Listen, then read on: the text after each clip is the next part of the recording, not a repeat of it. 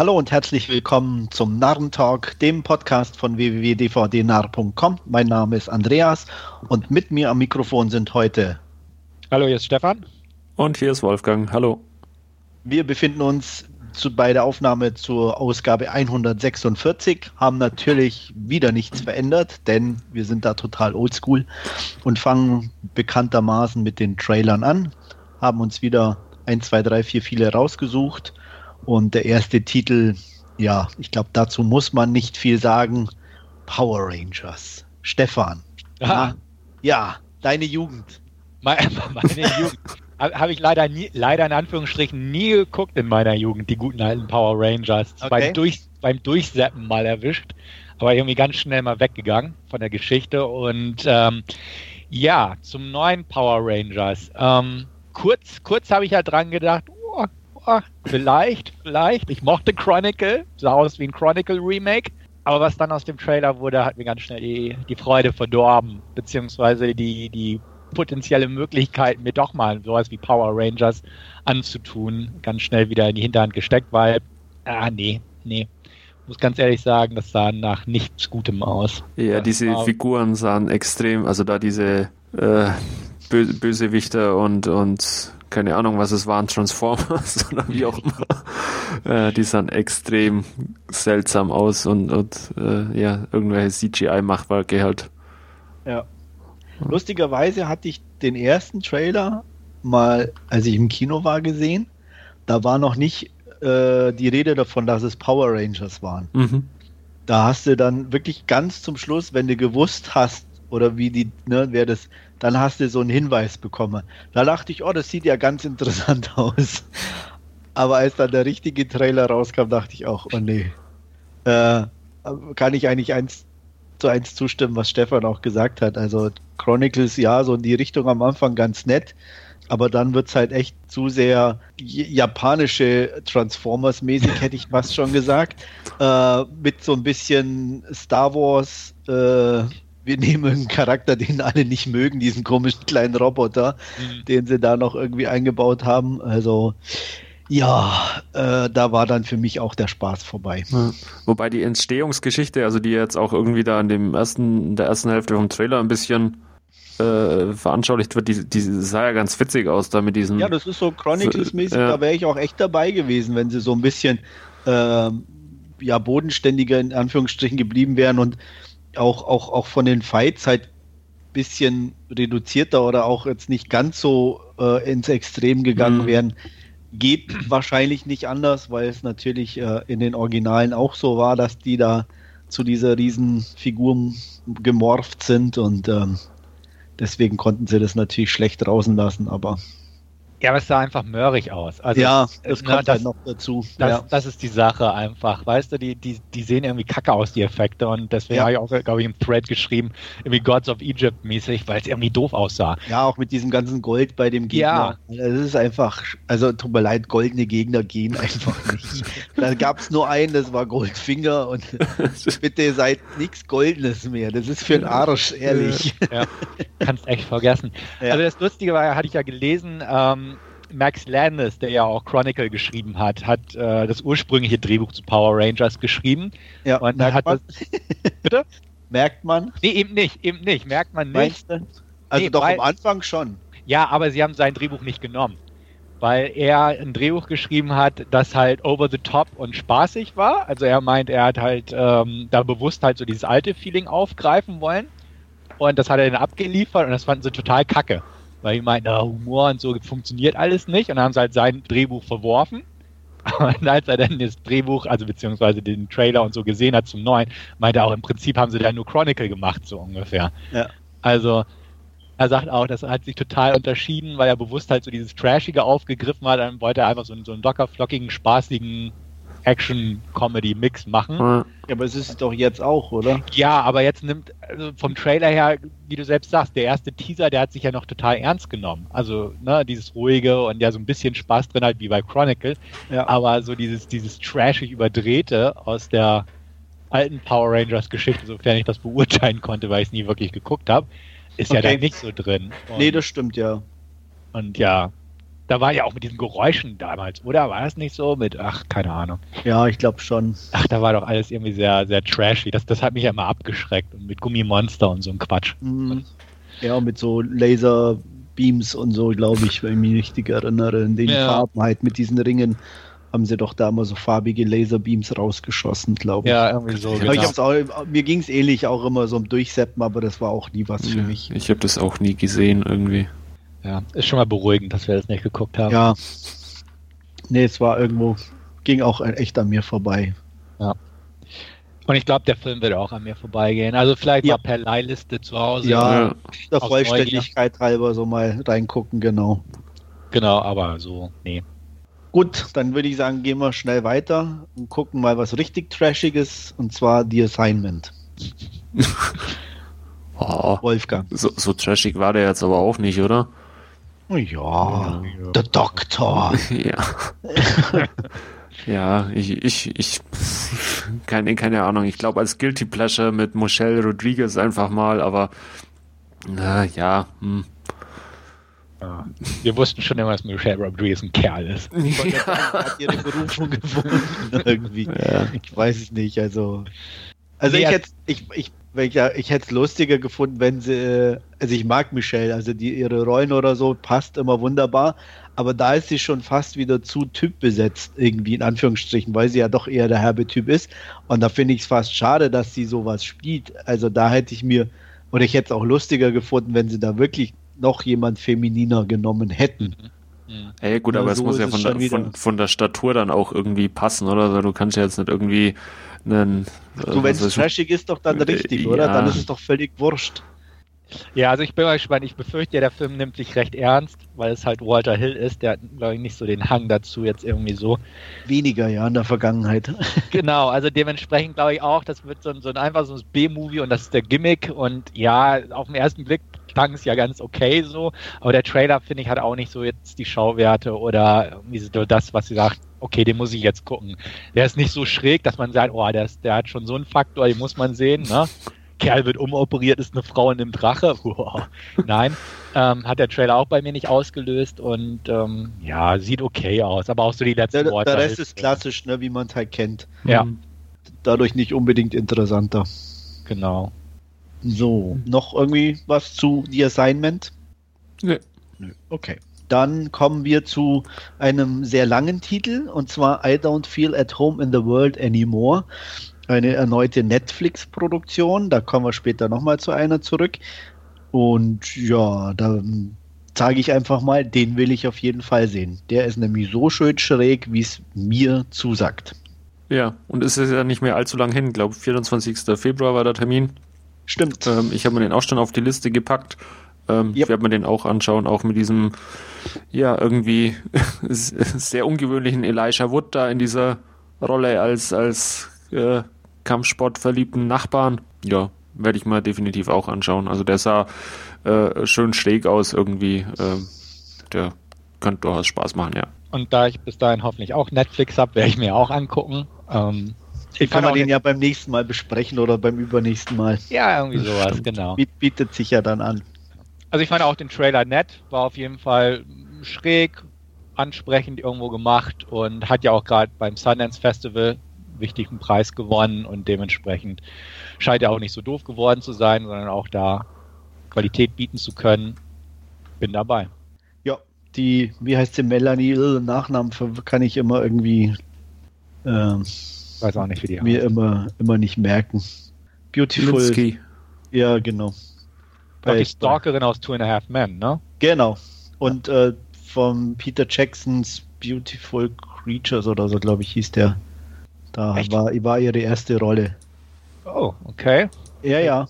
Da war sie eine der beiden Freundinnen. Ja, Kate Winslet war dann die andere. Genau. Ah, schon ewig nicht mehr geguckt. Ja, ja. Da war sie auch noch, glaube ich, sehr jung. Also ähm, Muss ja, etwas, ist schon etwas fülliger, glaube ich, ja. Ja. Ähm, aber das, das, ich meine, das war sie. Kann sein. Okay. Und Gut. ich sehe ich seh die eigentlich gern, muss ich sagen. Also von daher, Hm. die hat so äh, was schön Schräges, aber immer, immer Sympathisches. Also das passt. Ja, und Und Regie führt ja äh, Mason Blair oder wie heißt, den wir ja letzte, in der letzten Ausgabe in Green Room als Darsteller quasi schon besprochen haben. Genau. Ja, der, der auch bei Blue Ruin die Hauptrolle spielte. Jo, den muss ich auch mal wieder angucken. So wenig Zeit und so viel Filme. Ja. ja. Den ganzen Gut. Tag mit Arbeit versausch. Ja, ist unglaublich. Ich muss mal ein ernstes Wort mit meinem Chef reden. Ja. Als nächstes haben wir äh, auf dem Schirm ein, wenn ich es richtig in Erinnerung habe, einen Piloten für eine Serie und auch wieder für Netflix. ähm, das nimmt, glaube ich, überhand, oder? Ähm, When the Streetlights Go On. Da würde ich mal sagen, Stefan, erzähl uns was dazu. Ja, also vorher wusste ich da gar nicht zu, bis der Trailer irgendwie vorgestern rauskam und ich muss sagen, ich war durchaus angetan von der Geschichte. Also mich hat es irgendwie gewundert, dass es ein Pilotfilm war, weil der auf dem Sundance Film Festival lief und ähm, so bin ich irgendwie drauf gestolpert oder drüber gestolpert. Und ähm, ich finde den Trailer sehr schick. Also ich würde sagen, wenn er als Serie rauskommt, würde ich mir die auch auf jeden Fall mal angucken, beziehungsweise wäre interessiert dran. Und ähm, auch so würde ich mir den wahrscheinlich angucken, falls es dann irgendwie doch nicht zu einer Serienbestellung kommt. Einfach um zu gucken, wie der so ist. Aber ähm, das Gesehene hat mich durchaus neugierig gemacht. Ist jetzt auch nicht eine weltbewegende Geschichte oder so. Aber ich fand das schon recht stimmungsvoll aufgemacht, das Ganze, so von der Optik her. Und ähm, könnte ganz gut funktionieren, meiner Meinung nach. Also bin neugierig. Ja, stimmungsvoll ist, glaube ich, ein gutes Wort für den Trailer. Ja. Also ich fand den auch irgendwie äh, sehr ansehnlich, äh, auch von, ja, äh, das, äh, ja, die Story, die sich dann da nach diesem Doppelmod irgendwie entfaltet. Also, ja, könnte durchaus auch im Serienformat sehr spannend dann sein. Ja, ich hatte ich hatte irgendwie spontan drei, drei andere Sachen im Kopf, muss ich sagen. Der erste Stranger Things. Habe ich noch nicht geguckt. Ich auch okay. Nicht. Von, von der Figurenkonstellation, weil es ja wieder so ein paar Kids sind, die mhm. da auch dann irgendwie sozusagen als, als äh, unterschiedlichste Personen da äh, wohl involviert sind oder auf die Suche gehen. Von der Optik fühlte ich mich so ein bisschen an It Follows erinnert. Das stimmt, ja, ich auch. Ne? Und so dieses ganze Smalltown Murder Mystery äh, ruf, rief natürlich unweigerlich Twin Peaks in mir mhm. hoch. Mm. Also, also ich muss dann äh, auf jeden Fall trotzdem eine äh, unabhängig davon eine sehr schöne Mischung, sage ich jetzt mal.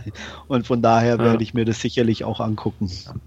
Ja. Ich musste an Broadchurch denken, wo sie auch in so einem Mod in das einer nicht. Kleinstadt geht und wo halt dann auch ja die Ermittlungen quasi anlaufen.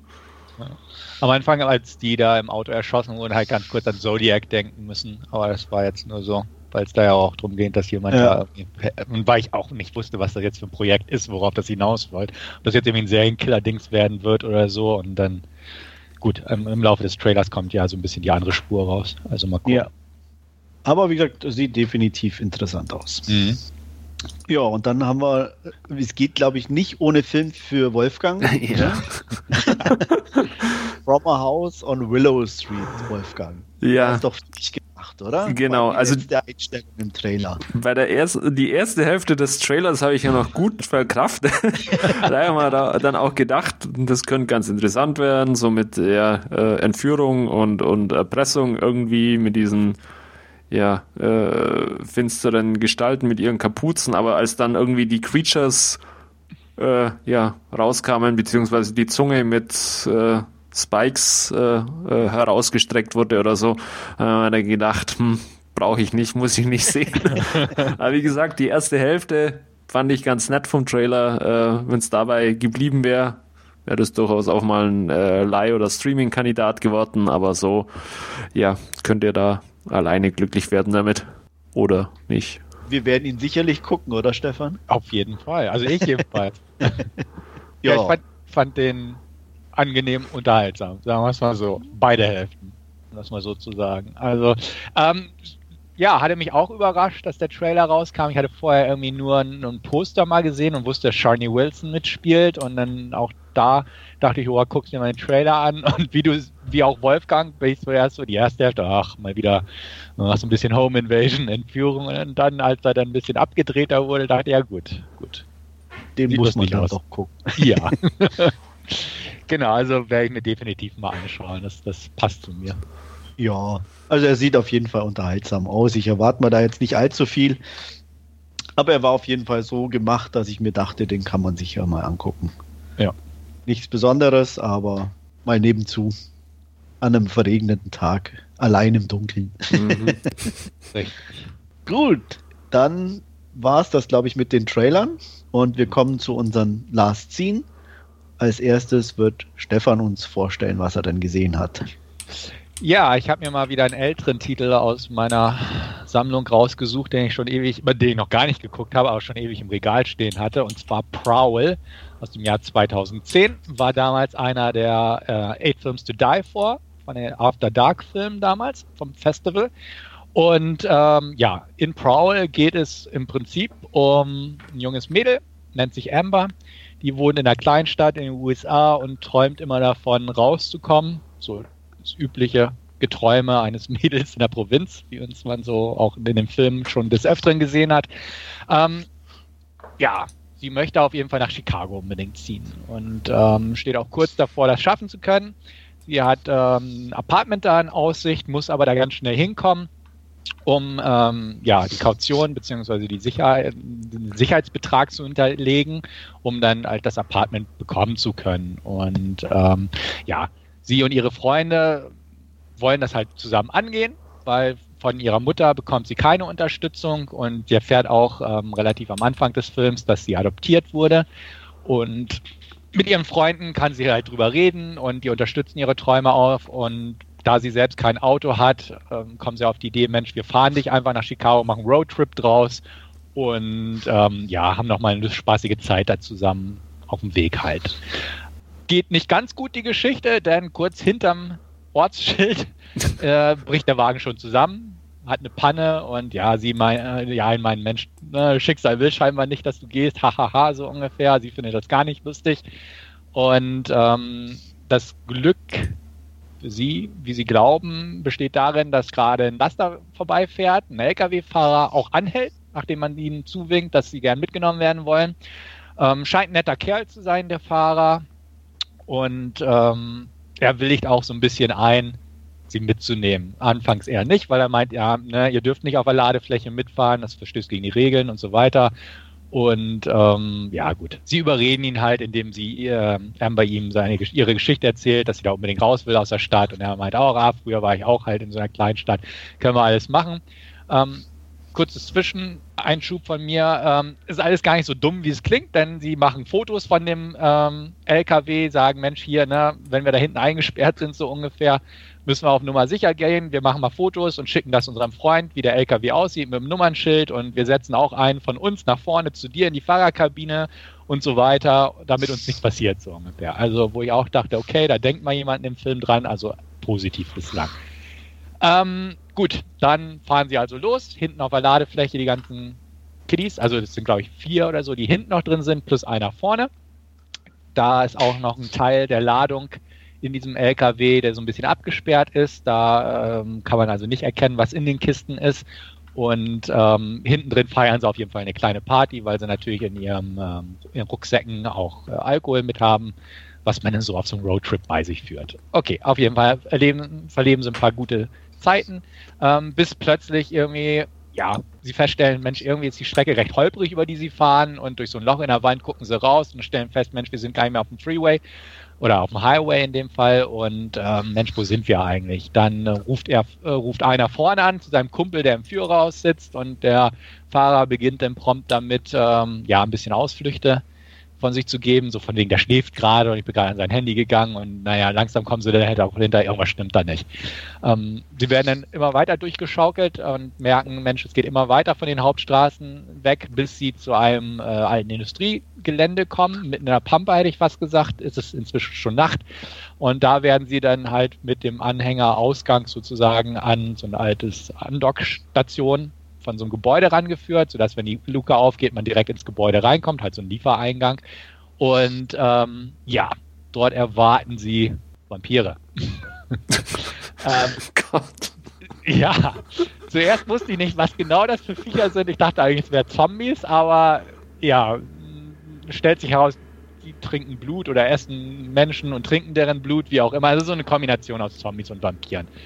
Und ähm, ja, dann macht der Film nochmal so einen kleinen Schwenk, in dem noch irgendwie herauskommt, dass ähm, diese Vampire, wie ich sie jetzt einfach mal bezeichnen möchte, auch organisiert sind und auch so eine Art Familie bilden, um das mal so zu sagen. Und alle aus verschiedenen Teilen des Landes zusammengekommen sind, weil sie alles was Besonderes sind. Und ähm, halt da unter der Leitung einer Dame, e-, ebenfalls eine Vampirin, sozusagen ihr Zuhause gefunden haben und sich da organisieren wollen und ja, wie auch immer. Es ist alles nicht so ganz durchdacht seitens des Drehbuch, muss man auch sagen. Aber nun gut. Ähm, Gut, es geht also bla bla bla, Überlebenskampf, einer nach dem anderen wird äh, gerissen. Ähm, der Truckfahrer steckt natürlich auch mit drin, weil er immer sie mit Frischfleisch beliefert. Denn das ist eigentlich in den Kartons hinten drin, nämlich Blutkonserven und ähnliches. Und ähm, ja, die, die Anhalter waren dann nur so ein Zubrot in Anführungsstrichen. Es gibt einen Twist am Ende, den man nicht so ganz kommen sieht. Also man, man könnte drauf kommen, wenn man ein bisschen doller aufpasst vielleicht, was aber dieser Film jetzt nicht unbedingt heraufbeschwört, dass man das macht. Ähm, ich fand ihn echt doof. Also den Film und, und den Twist irgendwo. Ähm, es, mein Problem war einfach damit, die Action oder Gewalt war an sich ganz okay. Sie wurde aber durch die Wackel Wackelkamera total kaputt gemacht. Also na, jedes Mal, wenn so ein Viech auftaucht, dann wird gewackelt mit der Kamera, sodass man eigentlich gar nichts mehr erkennen kann, außer irgendwie ne, rumgelaufen und ein bisschen rumspritzendes Blut. Das funktioniert aber nicht. Ich sag mal, die, die Intensität wird hauptsächlich durch den Soundtrack heraufbeschworen, in dem einfach ne, starke, starke Instrumentalklänge eingeführt eingespielt werden und ähnliches. Es funktioniert nicht so ganz das Ganze. Also ich habe ein paar positive Stimmen damals über den Film gelesen, die sagten, ja, ist schon recht spannend und intensiv, bla bla bla. Ist es aber nicht, meiner Meinung nach. Ähm, er hat ein, zwei nette Momente, aber das reicht definitiv nicht für eine Empfehlung. Und ähm, die Hauptdarstellerin, die Amber, wird gespielt von Courtney Hope. Die macht ihre Sache ganz gut, muss ich sagen. Ähm, die anderen sind so halt die 0815 Teenie-Opfer. Bruce Payne spielt den Truckfahrer. Bruce Payne kennt man vielleicht noch aus den 90ern, wo er, ach, weiß ich gar nicht mal, der war so mehrfach Bösewicht bei, bei Full Eclipse und so. Also so ein B-Film-Bösewicht halt. Bei Passagier 57 war der Böse, fällt mir gerade ein. Ähm, den erkennt man noch wieder, ansonsten ist es halt totale No-Name-Truppe. Norwegischer Regisseur hat Regie geführt, Patrick Syversen der hat vorher ähm, so einen einigermaßen bekannten norwegischen Film gedreht. Ich äh, spreche es jetzt garantiert falsch aus. Rofdyr, R-O-V-D-Y-R. Der kam eigentlich recht gut weg. Das war jetzt sein US-Debüt, aber ja, ich glaube, seitdem hat er auch nichts mehr gemacht, so ungefähr. Lange Rede, kurzer Sinn, ähm, kann ich nicht empfehlen. Ist ähm, wie viele Filme aus dieser After Dark Schmiede relativ belanglose B-Movie-Kost und ähm, ja, lohnt sich nicht wirklich, außer man hat wirklich nichts zu tun und wirklich nichts mehr zu gucken. Aber ja, selbst dann kann man Besseres machen. Drei von zehn von mir, also ist keine Katastrophe, weil er irgendwo ganz solide ist und am Anfang so tatsächlich ein bisschen beklemmendes Gefühl aufkommen lässt, noch während dieser LKW-Phase, aber danach einfach zu so einer typischen B-Movie-Mixtur äh, umschwenkt, die nicht viel Sinn ergibt, wenn man drüber nachdenkt. Ähm, sind noch so ein paar andere Kleinigkeiten dabei, die mich gestört haben. Am Anfang gibt es so eine Szene oder also Szenen, wo man in dieser ruhigen Phase des Films noch so quasi Flash-Forwards, da sieht man äh, unsere Amber so ein bisschen durch, durch den Wald rennen und verfolgt werden und so. Lustigerweise tauchen diese Szenen im ganzen Film nicht auf. Also das fand ich auch total hohl. Ähm, vielleicht soll es noch weiter in die Zukunft weisen über den Abspann hinaus, keine Ahnung. Aber es Teil 2. Teil 2, den es nie gab. Aber es hat keinen Sinn ergeben und ähm, zudem muss ich sagen, diese Vampire, wie sie denn, die, die sind halt mit Wirework, sage ich mal, so kraxeln sie über Wände oder über die Decken. Also es ist kein CGI, Gott sei Dank, aber es ist halt sehr offensichtliches Wirework, weil man einfach die Bewegung sieht. Also wenn jemand eine glatte Wand hochrennt, sozusagen, dann sieht man einfach, dass es mit Wirework gearbeitet wurde. Und das hat irgendwie auch so ein bisschen den Spaß rausgenommen, weil es zwar alles recht dunkel gehalten wurde, aber man erkennt es halt noch. Und wenn man erkennt, wie die Tricks funktionieren, sind sie halt wirklich nur halb so gut. Dementsprechend drei von zehn von mir. Nicht unbedingt eine Empfehlung, nicht mal für Andreas. Der würde ihn wahrscheinlich noch schlimmer bewerten und für Wolfgang ja. sowieso nicht habe ich auch nicht vorzugucken. Ich glaube, mich erinnern zu können, dass ich diesen Rofftür gesehen hatte. Irgendwann mal. Mhm. Der hieß bei uns, glaube ich, oder hieß Manhunt. Ja, genau, jetzt wo du es sagst. Manhunt, richtig. Aber gesehen habe ich den auch nicht. Aber ich weiß nur damals, ging der mal so ein bisschen rum. ja, der hatte so ein paar ganz nette Wertungen, aber ich glaube, mir hat er auch nicht gefallen. Hm. Deswegen. Also, ich kann mich auf jeden Fall nicht mehr genau dran erinnern. Ja, gut. An dem Film werde ich mich auch in zwei Wochen wahrscheinlich kaum noch dran erinnern. Und wieso immer. Das liegt nicht nur am Alter. Kannst dann ja im Podcast nachhören.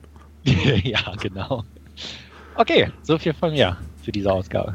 Gut, dann werde ich mich da anschließen. Ich habe auch ein paar Sachen geguckt. Ich werde mich aber auch auf eins beschränken. Und zwar habe ich äh, mich gleich über den Netflix-Release von iBoy hergemacht. Ähm, der Filmtitel ist ziemlich blöde, muss man schon sagen. Ähm, wenigstens ist so die, die Namensgebung im Film auch so, äh, dass es, ich sag mal, jetzt auch da nicht so ganz ernst gemeint ist. Ne? Also er, er nennt sich dann so und äh, er wird dann schon gefragt, ob er noch ganz dicht ist, so ungefähr. Also von daher ähm, zumindest von der Variante aus ganz nett. Worum geht's? Ähm, es geht um Tom Harvey, Teenager, äh, lebt in einem Problemviertel in England, wie man es so kennt.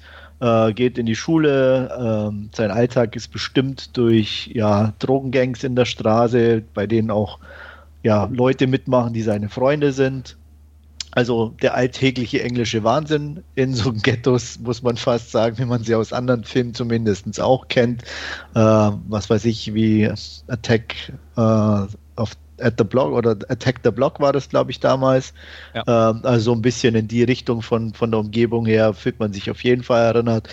Ähm, der wird eines Tages von seiner Mitschülerin eingeladen, ähm, Lucy Walker, ähm, ihm zu helfen, weil sie irgendwas in der Schule nicht versteht. Als er dort ankommt, äh, ist die Tür offen, er geht rein, äh, sieht ihr deren Lucys Bruder am Boden liegen, bewusstlos und ähm, als er weitergeht, kommt plötzlich jemand Maskiertes aus Lucys Zimmer. Äh, man hört eindeutige Geräusche und er macht auf dem Absatz kehrt, rennt los, die Maskierten sind mehrere, verfolgen ihn. Er versucht, die Polizei anzurufen und äh, dabei fällt hinter ihm ein Schuss. Als er wieder aufwacht, liegt er im Krankenhaus. Ähm, er wurde von einer Kugel getroffen. Diese Kugel hat sein Handy zersplittert und Teile davon sind in seinem Kopf stecken geblieben und man kann die auch nicht rausoperieren, weil es zu gefährlich ist.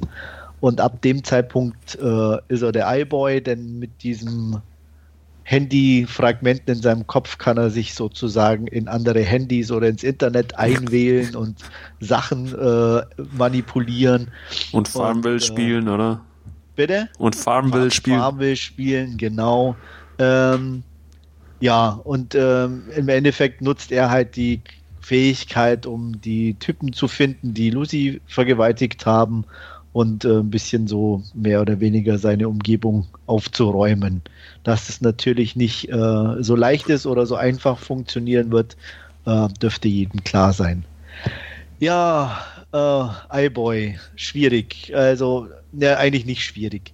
Der Anfang ist eigentlich so ganz nett und gut gemacht. Ähm, die, die beiden Hauptdarsteller äh, sind zumindest sympathisch. Ähm, Lucy Walker kennt man oder werden die meisten kennen von Game of Thrones, ähm, was ich eigentlich nie so geguckt habe, aber man kennt zumindest ihr, ihr Gesicht.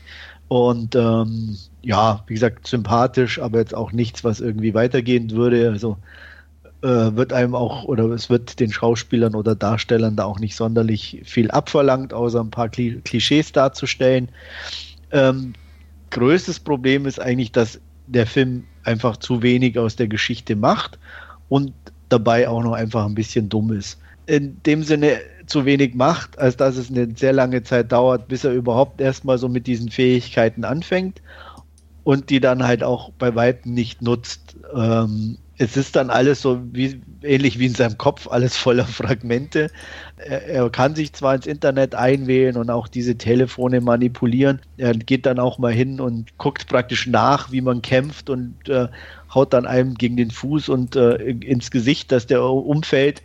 Aber das war es dann auch schon. Das ist die einzige Szene. Also er holt nichts aus dieser Fähigkeit raus, die ihn eigentlich wirklich stärker machen würde, sondern nutzt die halt wirklich hauptsächlich erstens als, als Informationsmedium äh, und als Ablenkung, weil er in dem Moment ja, wenn sowas passiert, Nachrichten auch verschickt werden und so weiter, sozusagen ohne Handy dasteht und ihn dadurch niemand verdächtigt. Ähm, aber insgesamt ist es halt äh, definitiv zu wenig. Mit zunehmender Dauer wird es dann auch echt ein bisschen langweilig, weil wenig passiert. Und mit dem großen Showdown kommt dann sozusagen der Oberbösewicht ans Tageslicht, der erstens sehr langweilig ist, auch in der ersten Dreiviertel äh, des Films überhaupt keine Rolle spielt, also sozusagen aus dem Nichts auftaucht. Ähm, das macht das Ganze dann auch noch zusätzlich irgendwie etwas unglaubwürdig. Ähm, ja, das einzig Schöne war im Endeffekt die Musik noch ein bisschen, die hat äh, etwas rausgerissen. Und ähm, so von der Optik her war er eigentlich ganz in Ordnung von den, von den Effekten. Die waren zumindest plausibel und nachvollziehbar und nicht zu billig, äh, aber jetzt auch nicht so over the top. Von daher gerade noch so okay, aber mehr wie ähm, 4 von 10 kann ich da auch nicht vergeben. Werdet ihr gucken noch oder sagt ihr, das war zu viel? also mir war es zu viel. Okay. Ich werde den wohl auslassen. Ähm, ja, spricht mich jetzt nicht so an. Ich schaue da lieber, glaube ich, nochmal Harry Brown mit Michael Caine, der ja, auch in so einer, der so einer, in der ähnlichen Gegend. Ja, genau. Und äh, ja, da habe also ich vielleicht mehr von. Der Trailer auch noch nicht so sonderlich angesprochen von Anfang an, muss ich sagen. Also dementsprechend. Ach, ich fand den zumindest so weit interessant, dass ich dachte, ach, das kann man mal gucken. Okay. Aber ja, aber es ist halt auch nicht mehr. Also. Ja. Also ich fand ihn von Anfang an nicht so interessant vom Trailer her und dementsprechend, was du jetzt hast, klingt jetzt auch nicht so interessant. Nee. Also dann werde ich den mal auslassen. Ist, glaube ich, besser so. Konzentriere dich auf andere Sachen auf Netflix. Mache ich. Gut, das war's zu iBoy. Und als letzter hat Wolfgang noch was zu bieten. Und zwar eine völlig unbekannte Story, die, glaube ich, noch niemand auf der Welt je die, gesehen hat. Die wurde noch nie erzählt. Die ähm, wurde noch nie erzählt, nämlich The Legend of Tarzan. Genau, den habe ich mir angesehen. Und ähm, ich, keine Ahnung, ich äh, habe, glaube ich, äh, Tarzan-Filme noch nie wirklich einen gesehen, muss ich äh, sagen. Ich glaube, ich, ich kenne da diese dubiose Serie, die es mal gab, irgendwie. Ähm, die Schwarz-Weiß Johnny Weißmüller. Nee, habe ich, hab, hab, ich, hab ich nie angeschaut. Hab ich nie gesehen. Den habe ich auch nicht gesehen. Das, ja? das war mir zu schwarz-weiß wahrscheinlich. okay. Ich habe aber den mit Christopher Lambert gesehen. Oh, das wüsste ich jetzt gar nicht mehr, ob ich den irgendwann ja, mal gesehen habe. Greystoke war das, Greystoke, ne? ja. Hm. Ich glaube. Könnte ja, ich jetzt gar nicht mit Sicherheit sagen. Ich glaube, ah. den habt ihr auch gesehen, aber. Und ich, und ich habe mal einen mit Caspar van Dien und Jane March geguckt, fällt mir gerade noch ein. Der war aber richtig schlecht. Okay. ja. ich, ich könnte jetzt noch toppen. Es Na? gab da bei diesen ganz schlechten mit Bo Derek. Oh Gott. Den habe ich, glaube ich, nie geguckt. Ich weiß nicht. ja, der Den soll, glaube ich, richtig schlecht mal sein. Gesehen. Der war, der war super grottig. Also, Gut. Also, wir sind alle mit der Thematik vertraut. ähm, The Legend of Tarzan äh, wählt jetzt, soweit ich das zumindest weiß, ein bisschen einen anderen Ansatz. Und zwar geht's äh, darum, dass äh, Tarzan als äh, John Clayton III. oder Lord Greystoke äh, mit seiner Frau Jane in London lebt und ähm, ja, quasi dieses ganze äh, Ich Tarzan, du Jane äh, Gehabe aus den ja euch bekannten Filmen oder Serien, wie auch immer, wie man es sehen will, quasi schon alles hinter sich hat und äh, ja, er da quasi in der britischen Adelswelt äh, zugange ist und da eben ja ein sehr gesittetes Leben mit seiner Frau führt. Jetzt ist es aber so, dass äh, ja die Kolonialisierung in Afrika äh, in, in vollem Gange ist zum Ende des 19. Jahrhunderts hin und ähm, ja ähm, er also John Clayton beziehungsweise Tarzan als ähm, ja von von den ähm, belgischen Besatzern, sage ich jetzt einfach mal, in den Kongo eingeladen wird um da die Fortschritte äh, ja, der ganzen Investitionen, die Belgien äh, da ja, tätigt, äh, zu begutachten und in Augenschein zu nehmen. Ähm, da willigt äh, er widerwillig ein, äh, wird aber dann letztendlich von seiner Frau auch überredet, die mal wieder äh, ja, zurück nach Afrika möchte, auch äh, ja, die, die Leute treffen möchte, äh, wo ihre Eltern früher als Missionare gearbeitet äh, haben und wo sie einfach auch viele ihrer Lebensjahre verbracht hat. Äh, begleitet werden sie von einem Amerikaner, George Washington Williams, der von äh, Samuel L. Jackson gespielt wird, ähm, der ja aufdecken möchte, dass äh, eben die Belgier da nicht äh, groß in das Land investieren, sondern einfach äh, mit Sklaverei und äh, ja, Unterdrückung das Land ausbeuten möchten. Ähm, initiiert wird das Ganze, diese Einladung von Leon Rom, der von Christoph Walz gespielt wird.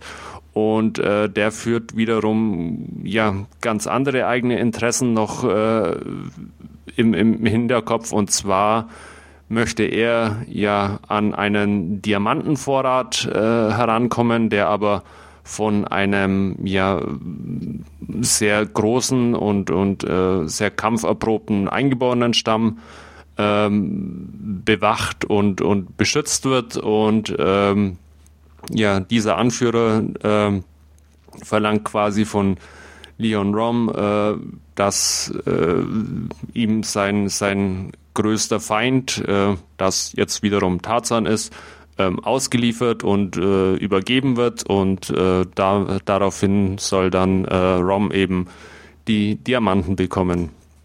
Ja, soweit äh, zum Story-Konstrukt in Legend of Tarzan.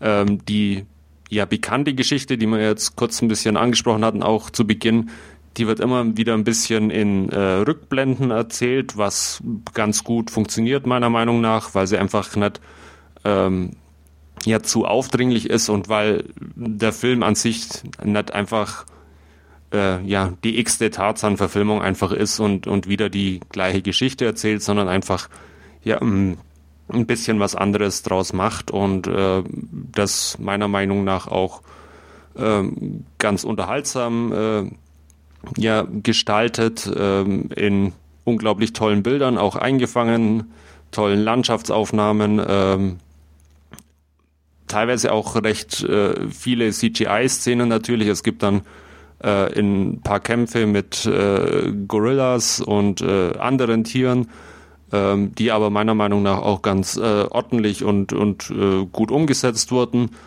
Und ähm, ich glaube auch, dass er in 3D lief, wenn mich nicht alles täuscht. Ähm, das kommt zumindest teilweise in den Szenen ein bisschen äh, vor oder, oder lasst es vermuten, weil sie halt einfach ein bisschen, ja, so diese, äh, diese, ja, visuelle Anmutung auch äh, eines 3D-Films haben. Ähm, ich fand mich ganz gut äh, unterhalten.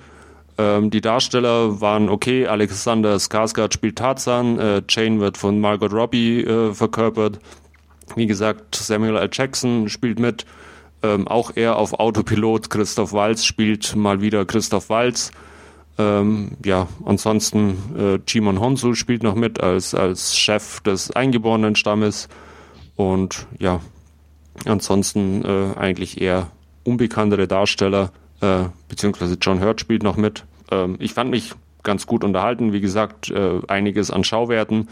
Ähm, die Story kann man jetzt mögen oder nicht. Äh, ich fand mich, wie gesagt, ganz, ganz gut äh, unterhalten. Und ja, für so einen Leihkandidaten ist er dann durchaus ganz angenehm zum Anschauen und wertungstechnisch wäre ich da bei einer ja, 6 bis 7 von 10 Punkten. Wie schaut es bei euch aus? Interesse dran oder? Nee, gar nicht. Also selbst wenn die da ein bisschen eine andere Geschichte dafür gab es schon zu viel Tarzan. Also da brauche ich nicht noch mehr. Und die, die Story hört sich jetzt nicht so an, dass das äh, so viel anders ist als das, was man schon kennt. Ja. Deswegen sage ich mal Danke, nein. Also ich werde ihn mir irgendwann mal angucken. Ich habe ihn auf der Leihliste. Ähm, erwarte jetzt aber auch nicht so viel davon. Also wie gesagt, zwei, zwei drei Tarzan-Filme habe ich schon geguckt. Ähm, vielleicht ist ein bisschen was Neues bei. Ich hatte gedacht, vielleicht mit der modernen Technik noch ein bisschen was rausgeholt, einfach weil es das ja damals nicht gab ja. in Zeiten. Aber gut, ist ja auch manchmal nicht, nicht unbedingt positiv, wenn man so viel CGIs da reinkramt. wie gesagt, eines Tages bestimmt, aber jetzt wirklich groß Interesse an der Geschichte habe ich auch nicht. Gut. Ja, das waren unsere Last Scene und wir kommen nahtlos zu unserer Hauptreview. Ähm, bekanntermaßen gibt es zuerst eine kleine Inhaltsangabe und die wird uns heute Stefan vortragen. Ja, wir haben uns entschieden für Independence Day Wiederkehr oder im englischen Original Independence Day Resurgence. Das ist die Fortsetzung des 1986er, 96er äh, Roland Emmerich Blockbusters, der damals so der erste große Alien greift die Erde Film an war, wo man die Special Effects richtig bestaunt hat. Also das war so der erste Blockbuster dieser Art, sage ich mal. Und ähm, ja, 20 Jahre hat es jetzt gedauert, bis eine Fortsetzung rauskommt, in der es um Folgendes geht. Also, auch der Film spielt 20 Jahre nach dem ersten Angriff der Aliens und ähm, die Erde hat gelernt, indem sie die Technik der Aliens, die sie aus den äh, Wracks und ähnlichen Geschichten bergen konnte und für sich nutzen konnte, in Waffentechnik umzurüsten sozusagen. Also sie haben da Antriebssysteme gebaut, also ihre Flugzeuge sind jetzt modifiziert und sie haben auch schöne Raumschiffe und ähnliches. Und einfach die ganze Technik ist jetzt da weit vorangeschritten im Vergleich zum ersten Film, halt dank dieser Alien-Technologien. Die Angriffe der Aliens haben auch äh, den, den, Menschen auf der Erde gezeigt. Mensch, hier, ne, wir, wir sollten lieber zusammen wohnen, äh, beziehungsweise zusammenleben und Freunde sein und also dementsprechend auch keine globalen Konflikte gibt es mehr. Ähm, ist eigentlich alles ganz gut und schön, aber man rechnet damit, Mensch, hier, es könnte jederzeit ja wieder passieren, weil ähm, irgendwo müssen die Aliens ja hergekommen sein und gut, ihre Schiffe sind verloren gegangen im Kampf und dementsprechend ja, rechnet man einfach mit einer zweiten Angriffswelle sozusagen und hat da auch vorgerüstet, indem man ähm, ähm, Weltall, also ein planetares Verteidigungssystem aufgebaut hat, ähm, auch wiederum auf der Basis äh, der Alien-Technologie und da hat man zum Beispiel auch einen Außenposten auf dem Mond ähm, hergestellt bzw. gebaut und ja, eben bei dieser Mondbasis geschieht es, dass ähm, plötzlich auch ähm, ein unbekanntes Flugobjekt auftaucht, sage ich mal. Das wird dann ähm, im Prinzip zerstört. Und ähm, also beziehungsweise es wird zum Abschuss freigegeben. Wir, man muss auch sagen, man hat inzwischen eine Präsidentin. Ähm, Präsidentin Lanford ist im Amt und äh, sie gibt das halt alles frei und ähm, dieses, dieses äh, Flugobjekt wird abgeschossen. Und ja, man stellt dann fest, Mensch, da ist irgendwas drin, eine Art Sonde, die wird dann geborgen, aber das ist auch ein bisschen später schon. Und ähm, wenig später nach diesem Abschuss ähm, taucht aber wirklich das böse Alien-Schiff aus, nämlich eine riesige Geschichte von ähm, mehreren hundert Meilen Durchmesser. Und ähm, die tritt dann auch gleich in die Erdatmosphäre ein. Und dadurch, dass es einfach so groß ist, besitzt es ein eigenes Gravitationsfeld. Und ähm, ja, richtet halt ziemlich Zerstörung an, um das mal so zu sagen.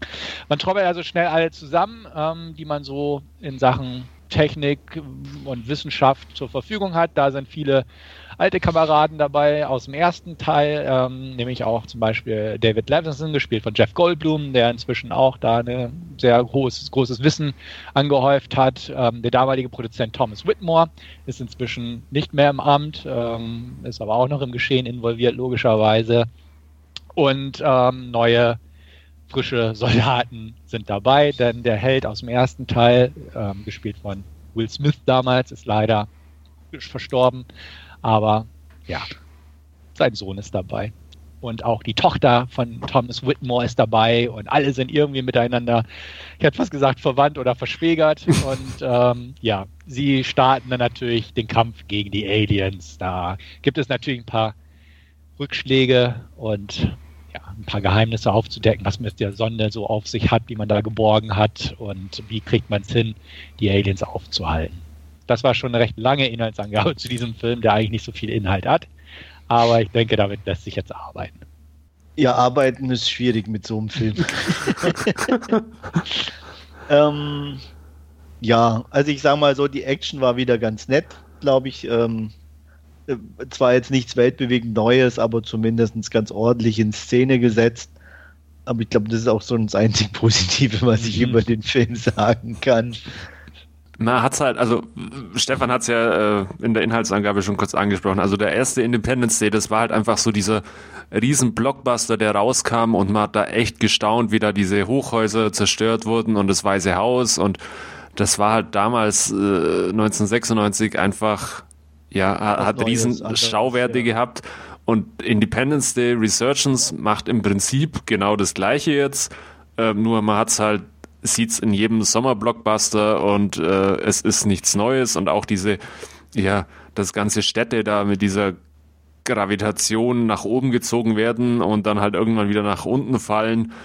Ja, mein Gott, äh, ganz nett, aber ähm, ist halt jetzt storytechnisch nicht unbedingt der große Reißer. Nee, hab man auch in vielen Katastrophenfilmen schon gesehen. Ja. Also deswegen jetzt auch nicht so der Hit. Ja, der kommt auf jeden Fall zu spät. Also das ist eine dieser Fortsetzungen aus dem letzten Jahr, wo es ja viele gab, die einfach kein Mensch haben wollte, aber die dann doch irgendwie mal kamen. Ähm, und der ist einfach zu spät dran. Weil man ja. hat, wie gerade schon erwähnt, alle schon zehnmal gesehen und jetzt taucht man auf und. Den hätten sie so vier, fünf Jahre nach dem ersten machen können, da wäre das noch in Ordnung gewesen. Auf jeden Fall, da wäre es ein dicker Reißer gewesen. Ne? Ja. Aber jetzt hier. Aber inzwischen. Und, ja, da hat man ja. so das, das alte Schema oder das inzwischen auch schon alte Schema wieder aufgegriffen. Mensch, wir nehmen mal noch mal die Leute aus dem ersten Teil, die noch da sind, hätte ich fast gesagt. Die, die sich noch dafür hergeben. Genau, die packen wir da mit rein und äh, dazu noch ein paar Jungspunde und die können ja dann gleich für den nächsten Teil übernehmen, so ungefähr. Und ah, ja, es, es funktioniert halt nicht. Also, ne, das, wie gesagt, der, der Aha-Effekt ist einfach raus. Und der erste war auch schon storytechnisch echt für den Arsch, kann man ja nicht anders sagen. Ja, aber er war halt damals trashig neu. Genau. Ne, so, also. Und, und jetzt das bisschen, was wir dazu gedichtet haben oder variiert haben, weil es ist ja irgendwo ist es in einer Kombination aus Remake und, und Fortsetzung, weil es, es arbeitet ja sich ja nochmal so durch dieses ganze Schema irgendwie durch. Ja. Und wir fliegen auf die fremde, ne, in die fremde äh, Raumschiff in Innenseite. Ja. Äh, der Präsident, der nie keiner mehr ist, hält wieder seine flammende Rede, diesmal halt ein bisschen anders, aber äh, also es ist im Endeffekt, kannst du die einzelnen Punkte abhaken. Genau. Die und, Wissenschaftler und sind wieder dabei und ja, und das ist einfach nicht mehr irgendwie cool, fand ich. Also auch die Rede. Man, man hat ja diese, diese lustige Trash-Rede da noch aus dem ersten Teil. We will fight our Independence Day und so, ne? Das war lustig. Aber halt die Rede, die hier abgelassen wird, ist ja auch belanglos im Vergleich. Ja, ja. ja also sowas einfach. Und ach, diese ganzen Geschichten, dass alle Kopfschmerzen haben von früher und solche. Ähm, fand ich einfach irgendwie so, so wieder aufgekäut, das Ganze. Und ja, man hat da ordentlich Geld reingesteckt. Ich glaube, 165 Millionen oder so hat der Film gekostet. Okay. Ähm, aber so, so, so toll sieht er jetzt dafür auch nicht aus. Nein. Also, ne, es ist einfach, du sitzt nicht da und hast den Aha-Effekt und sagst, boah, wie geil. Ähm, nee, es ist einfach irgendwie nicht da. Man guckt sich's an und sagt, ja, okay, gut, ne? Zerstörte Städte, mal wieder hat man den G.I. Joe in Tor und ähnliche Filme schon mhm. genug gesehen. Ja. Hier hat man ein paar nette Raumschlachten, so ein bisschen, aber man kennt das ja auch schon aus anderen Filmen, ist alles so durchgewurstelt. Und ähm, das, das ist einfach so das Problem dieses Films. Ja. Ja, der Showdown war jetzt auch nicht so der Bringer mit nee. diesem Riesen-Alien da. Nee, und im Bus und ach. Ja, das war auch sehr unlustig irgendwie. Ja. Beim ersten Teil hat man halt irgendwie noch äh, so, so ein bisschen, da kommt man sich noch ein bisschen so an die äh, Figuren klammern, an Will Smith, der halt einfach sympathisch und charismatisch da durch den Film äh, spaziert. Aber so jetzt äh, hier Liam Hemsworth als äh, ja, junger Pilot oder dann auch äh, seine Präsidententochter, Freundin, ja, die sind halt alle irgendwie, hm, das ist jetzt äh, nichts, wo man, wo man, wo man eine große emotionale Bindung irgendwie aufbaut und da ist es ihm dann auch, oder ist es einem dann relativ wurscht, was, was mit denen äh, passiert und auch die Zerstörungsorgien sind halt irgendwie, ja, es werden halt Häuser irgendwie zerstört, aber man sieht jetzt äh, bis auf eine nicht wirklich, dass irgendjemand stört oder so. Also es lässt den halt auch wie üblich relativ kalt sowas. Ja. ja. Das mit der Präsidententochter war ja, fand ich auch irgendwie echt für den Arsch. Ja, das war toll ja, geschrieben. Ja, ich meine, erst äh, stellt man sie so als tough da, boah, Pilotin, boah, super. Und dann, oh Schätzchen, bleib mal lieber zu Hause, Papa macht das schon. also tut mir leid, also ich bin jetzt nicht unbedingt äh, der Ultrafeminist oder irgendwas, ich meine, bin schon für Gleichberechtigung, aber das war ja schon wieder so ein Ding, wo ich mir dachte, Leute. Ja. Aber da konnte er auch nochmal einen to tollen One-Liner raushauen. Er tut's nicht für die Welt, sondern er tut's für sie. Ja. Ja. Ja. Nee, nee, nee. Also ich hätte auch gedacht. Da bleibt man ne? doch dann gern zurück, ne, wenn der Papa sich für einen opfert, Ja, oder? Also mit so den letzten Worten. Er, hat- er hat schon ein gutes Leben, er kann das mal machen. Ja, ja. Äh, nee, also hätte ich auch gedacht. Also äh, auch Micah Monroe mag ich ja sehr gern. Ja. Die, die kann auch sowas spielen, denke ich mal, aber das war auch wieder so eine 0815 geschriebene Rolle, wo man auch dachte, gut, ja, Ja. schade eigentlich so ungefähr. Und dann auch, ne, ich meine, auch die andere einzige weibliche Hauptrolle, die noch ein bisschen die Präsidentin, wo du echt denkst, hey cool, Präsidentin und so, tschuck tot. Oh, Hoppla. äh, ja, okay. Spoiler, Ja, immerhin, Spoiler, immerhin war es eine Frau. Dafür wird William Fichtner dann eingeschworen. Das ist da auch mal was. Ja, Ja, William Fichtner ist cool, aber das gut. stimmt. Ja, ja. Ja, Mensch, also, ja, Brent Spiner war ja wohl auch irgendwie für den Arsch. Da Ja, seiner, oh, Mann. Mann. Einzige, was ich noch einigermaßen nett als Idee fand, war dieser komische ähm, ähm, afrikanische, der die Name, du musst sie von hinten töten, Typ. Ach, der, der Stammeskämpfer, ja. Der Stammes, der war wenigstens, der Ja. hat wenigstens noch mal ein bisschen hier was gerissen, ne? Aber Ja, ja. aber sonst, ja, sonst ist echt Kopfschütteln angesagt. Also, ja. Ja. weiß ich nicht, fand ich auch total doof, den Film. Ich, ja. ich muss aber Ja? gestehen, also äh, so viel negative Sachen man eigentlich über den Film auch aufzählen kann. Ich muss gestehen, ich habe zwei Stunden auch schon schlechter verbracht, wie jetzt Independence Day Resurgence Ehrlich? anzuschauen, ja. Ich fand, nicht viel. nee. Nicht viel. Also, ja. Ja, gut, den habe ich auch schon schlechter, aber ne, ich Ja, viel klar, es gibt Filme. immer schlechter, Trotzdem. aber ich meine, also für Ja. einen Blockbuster, der unterhalten soll, äh, also da habe ich schon wirklich dann billige, schlechte Filme gesehen oder so, wo ich dann auch sage, okay, aber für so viel Geld und äh, so viel Technik erwarte ich mir dann wenigstens, dass es mich irgendwie wenigstens ein bisschen umbläst. ja, und selbst also, das schafft er ja irgendwie nicht. nee, das stimmt. Also da, da gab es ja auch dieses, ähm, irgendwie diese, diese Real-Trailer oder so, wo es kommentiert wurde. Und dann stand ja auch, ähm, oder wurde ja auch gesprochen. Und dann hieß es ja auch so, ja, der 20 Jahre Zeit, dieses verdammte Drehbuch zu schreiben und dann kommt ihr damit um die Ecke so ungefähr. Ja, Und das ist es einfach. Es ist einfach nur ein lahmes Drehbuch. Es, es wirkt eigentlich schon fast wie so ein Schnellschuss, Fortsetzungsdingens, aber dass es 20 Jahre gedauert hat und nicht irgendwie nur zwei Jahre, so ungefähr, macht es echt schlecht. Also schlimm, sozusagen. Ne, klar ist er nicht komplett unterhaltungsfrei. Nee, er hat seine Momente drin, wo man sich durchaus ein bisschen unterhalten fühlt, klar.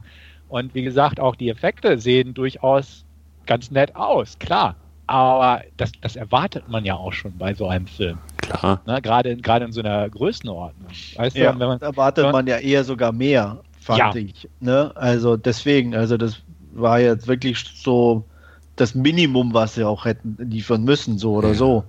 Ja. Aber es fehlt halt auch komplett der Wow-Effekt an, an, an den Special Effects oder egal, was du an, an, auch an Action hast. Klar, du konsumierst, denkst, oh ja, sieht ganz nett aus. Ja, aber wir hatten auch halt schon, schon Big-Budget-Filme, die halt einfach scheiße aussahen von den Effekten Ja, her. Und das, natürlich. das hat der jetzt nicht. Also, äh, nee, das stimmt, das stimmt. Also scheiße sieht's nicht aus, aber ne, es ist auch nicht jetzt so der Kracher. Also einfach, was man, ne? ja. Ja, die haben, die haben sich das Gute für Teil 3 aufgehoben, Ja. wahrscheinlich. Der wahrscheinlich auch nicht kommen wird. Wahrscheinlich nicht, nee. Oder wieder in 20 Jahren. Hm. Ja, super. ja, mit den Kindern dann von den Kindern hier. Die, die fliegen dann auf den Alien-Planeten. Ja. Ja. Das hat ja das Ende schon so angedeutet. Kicken da Ass. ja. Ja. Nee, also ich glaube, den lasse ich dann aus. Ja, ich bin da auch nicht von überzeugt. Wahrscheinlich werde ich ihn trotzdem gucken, aber gut. Egal. Ja, egal. Egal. um dann drüber zu lästern selbst. Genau. In 20 Jahren im Podcast 412 oder so. Ja. Ja. Aber Emmerich macht gar nicht so viele Fortsetzungen, oder? Gott sei Dank. Ey. Ja. Ja, aber macht er nicht eh immer den gleichen Film, egal was? Ja, okay. äh, da, das mag sein, aber er könnte ja durchaus auch Godzilla 2, 3, 8, Ach, 74 kommt oder so. bestimmt. Und, und die Pläne liegen vielleicht in der Schublade, aber die wollten nur noch keiner haben, Ja. weil er. nee, Godzilla ist ja jetzt woanders, ne? Ja. Ja. Das drehen, drehen ja schon andere. Aber sei froh, dass wir irgendwie nicht äh, 5000 BC kriegen Ja. statt 10.000 BC oder so. Ja. Oder 2017.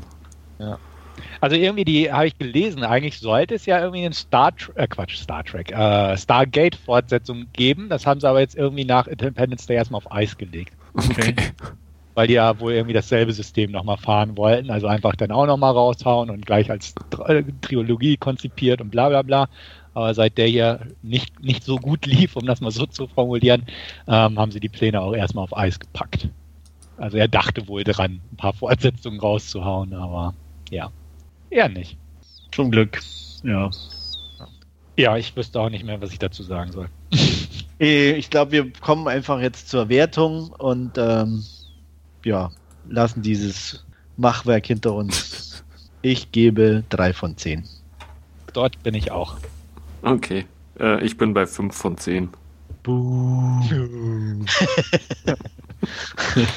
Wie kann man da so viele Punkte geben? ja, unglaublich. Ja. Ich mu mu muss, muss die Ultra HD Blu-ray vor mir rechtfertigen. Kann, kann, ich nicht so, äh, kann ich nicht so tief greifen. Ah, okay. Das macht Ja. Sinn. Ja. Du hast da echt die Ultra HD? ja. Ah, da fallen ja die schlechten CGI-Effekte noch mehr auf. Also da waren ja echt keine schlechten CGI-Effekte drin. Das ist halt so ein. Nein, aber äh, auch keine, die ich in HD, Ultra HD sehen muss, Ja. oder? Ja. An, an Wolfgangs Stelle hätte ich jetzt gesagt, ich habe die Ultra HD, deswegen sehen eure nur scheiße aus. Ja, genau. Das wollte ich sagen. Das wollte ich ja, sagen. genau. Wenn wir die Ultra HD hätten, dann hätten wir, würden wir das auch mehr würdigen. Ja, Wir haben auch genau. 5 von 10 gegeben, ja. Genau. Nee. Ja, gut. Lassen wir das Thema. äh, ja, ich bedanke mich auf jeden Fall wieder fürs Zuhören. Hat mir Spaß gemacht. Ich hoffe, euch auch. Und äh, wir hören uns mit Ausgabe 147. Bis dahin verbleibe ich euer Andreas und tschüss. Jo, tschüss, bis zum nächsten Mal. Jo, vielen Dank fürs Zuhören und bis zum nächsten Mal. Ciao.